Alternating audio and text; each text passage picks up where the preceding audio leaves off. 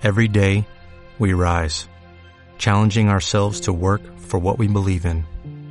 At U.S. Border Patrol, protecting our borders is more than a job, it's a calling. Agents answer the call, working together to keep our country and communities safe. If you are ready for a new mission, join U.S. Border Patrol and go beyond.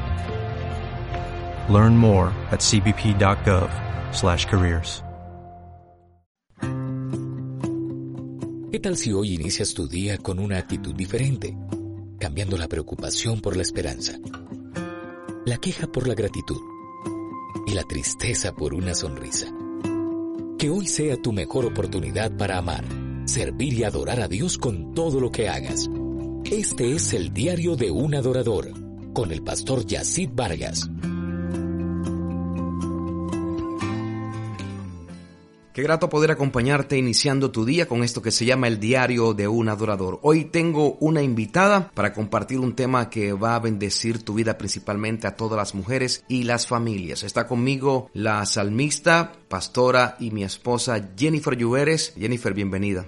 Muchísimas gracias, mi amor, feliz, contenta de poder estar en el diario de un adorador y hoy con un tema muy especial, estableciendo el orden de Dios en nuestras vidas. Hay tres áreas en las que Él quiere restablecer su orden en nosotros. Lo primero en nuestra vida espiritual. Donde hay desorden no puede operar el propósito de Dios en nuestras vidas. Recuerda que Él es un Dios de orden. Si vemos en Génesis capítulo 1 a partir del verso 1, cómo la tierra estaba desordenada y vacía y Él de una forma ordenada y planificada fue creando todas las cosas un día a la vez, incluso hasta descansó. Cuando Cristo es revelado a nuestras vidas, Él trae un orden. Por ejemplo, lo vemos en Juan 4 en la mujer samaritana, cuando Cristo fue revelado a su vida, le trajo un orden en tres áreas. Lo primero en lo espiritual, pues ella tenía información histórica, mas no tenía una revelación clara de lo que era adorar a Jesús. Lo segundo fue un orden emocional, le devolvió la dignidad. Sabemos en la historia que esta mujer tenía un desorden. Cinco habían sido sus maridos y el que tenía el número seis no lo era. Pero Cristo vino a revelarse a su corazón y traer un orden en esa parte emocional basado en la gracia de Él hacia ella. Y número tres, el orden de los tiempos. La ubicó en los tiempos de Dios para su vida. El orden de Dios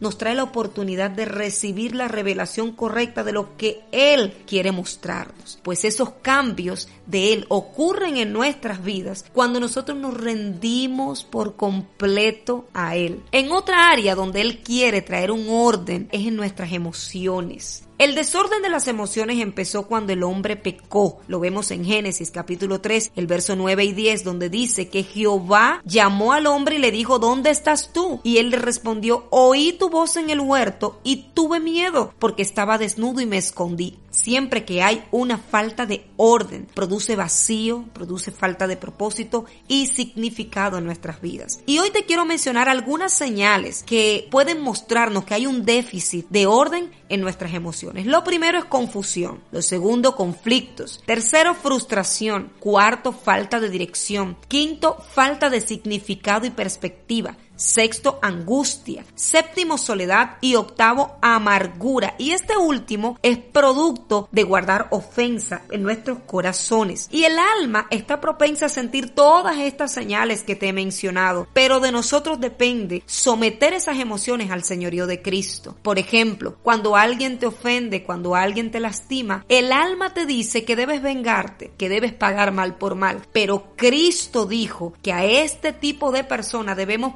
perdonarle y no solo perdonarle, sino también amarles. Y cuando nosotros decidimos hacer eso que Cristo dijo, decidimos perdonar, decidimos amar al que nos ofende, estamos sometiendo nuestras emociones al señorío de Cristo. Cuando hay temor y decidimos confiar en Dios, estamos sometiendo nuestras emociones al señorío de Cristo. En el día de mañana te hablaré en otra área en la que Él quiere restablecer un orden en nuestras vidas. Dios te bendiga. Hasta mañana. Comparte tu experiencia de hoy. Escríbenos a eldiariodeunAdorador.com y sigue al pastor Yacid Vargas en sus redes sociales.